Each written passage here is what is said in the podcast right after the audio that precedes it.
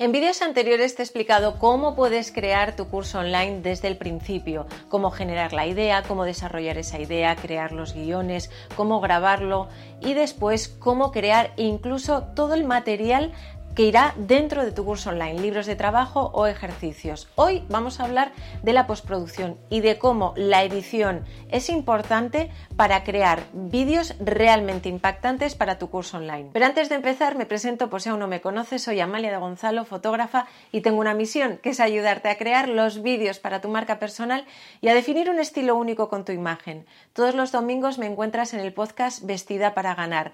Hazme feliz y suscríbete al canal. En el vídeo de hoy hoy vamos a hablar de aquellas cosas más importantes que tienes que tener en cuenta al pensar, cuando tienes que ponerte a pensar en la postproducción, porque es algo que no todo el mundo, sobre todo las personas que no tienen mucha experiencia creando vídeos, toman realmente en cuenta al principio. Si quieres empezar a hacer pequeñas ediciones de manera sencilla, te dejo el link en la descripción para poder editar con la herramienta Canva o para poder editar con Filmora. Pero hoy quiero hablar contigo de manera más práctica sobre todas aquellas cosas que es importante que tomes en cuenta a la hora de realizar la postproducción de tus vídeos. Lo primero que tienes que tener en cuenta es el guion. Cuando tienes una buena estructura de guion, cuando sabes exactamente, y no me cansaré de repetirlo, cuando sabes exactamente cómo es el guion, puedes sacar lo que es un guion técnico. El guion técnico no es otra cosa más que la traducción de ese guion artístico, de ese texto que tú tienes, en planos.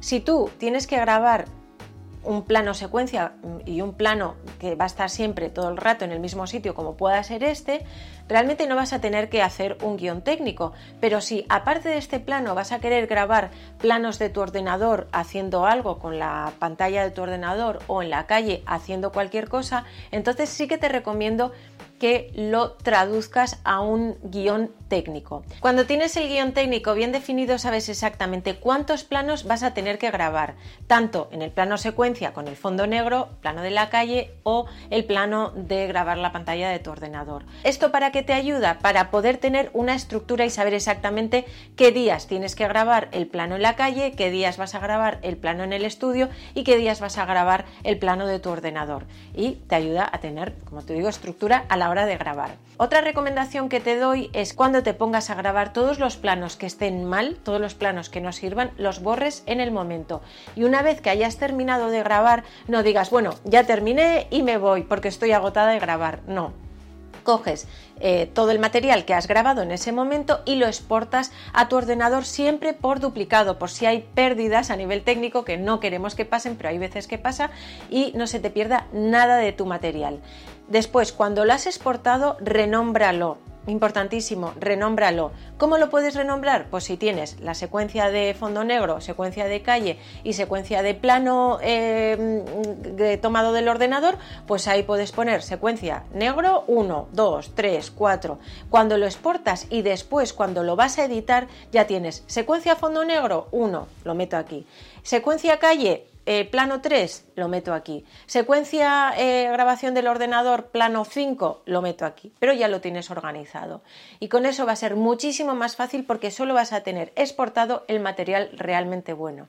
Mi recomendación es que si tienes planos largos, hablando, Mm, y que te estás venga que equivocar, los borres y los vuelvas a grabar en el momento cuando estés grabando.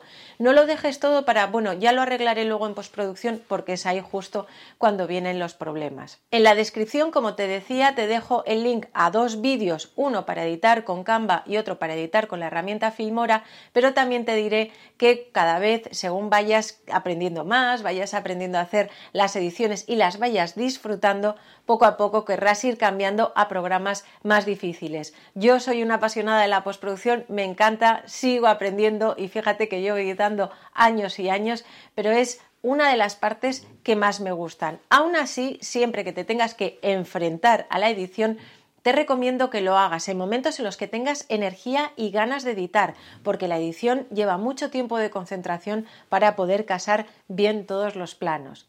Pues si te gustó el vídeo de hoy, dale un like y si quieres seguir con esta conversación solo tienes que ir a amaliadegonzalo.com y en la página del podcast dejarme un comentario. Gracias por llegar hasta aquí y recuerda que cuando tú cambias, todo cambia. Te veo en el siguiente vídeo.